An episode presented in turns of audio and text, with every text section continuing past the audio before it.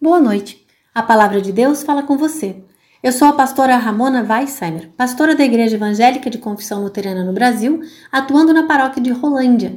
A palavra de hoje nos diz: O apóstolo Paulo escreve: Eu estou certo de que Deus, que começou este bom trabalho na vida de vocês, vai continuá-lo até que ele esteja completo no dia de Cristo Jesus. Carta da Alegria, assim é conhecida esta carta de Paulo. A comunidade de Filipos, primeira fundada em terras europeias, era pequena, pobre, iniciada na casa de mulher, Lídia, a comerciante de púrpura, como nos conta o livro dos Atos dos Apóstolos.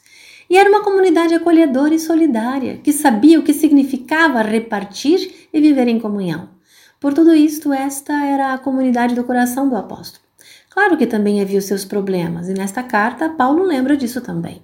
Mas apesar das dificuldades, é aqui que Paulo encontra consolo e carinho.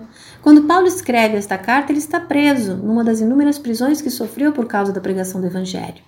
E na prisão, Paulo recebe o cuidado dos seus amigos, que vêm ajudá-lo com alimento, visita, consolo. Apesar de muitas dificuldades, esta carta é chamada de Carta da Alegria, por causa das tantas vezes em que a palavra alegria e similares é escrita 14 vezes numa carta de quatro capítulos. Sempre que penso em vocês, eu agradeço a Deus. Paulo não agradece aos filipenses, mas agradece a Deus pelos filipenses. Paulo agradece a Deus mesmo que haja problemas, mesmo que nem tudo sejam flores.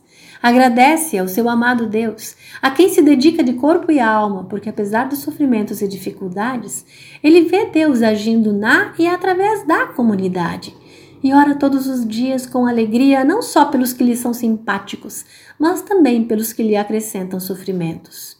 E menciona as razões que tem para agradecer, pois eu estou certo de que Deus, que começou este bom trabalho na vida de vocês, vai continuá-lo até que ele esteja completo no dia de Cristo Jesus. E porque Paulo os ama com ternura de Cristo, em mais de uma prece, suplica aos filipenses que por seu amor cresça cada vez mais que cresçam em amor para serem encontrados cheios do fruto da justiça. Queridos irmãos e irmãs, pelo batismo fomos feitos filhos e filhas amados de Deus. Fomos acolhidos na sua graça, fortalecidos e enviados.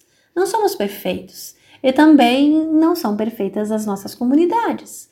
Por isto mesmo, sempre precisamos nos colocar nas mãos de Deus, buscar a sua palavra, nos aconchegar em seu amor, nos deixar empurrar, inclusive ao encontro dos irmãos e irmãs.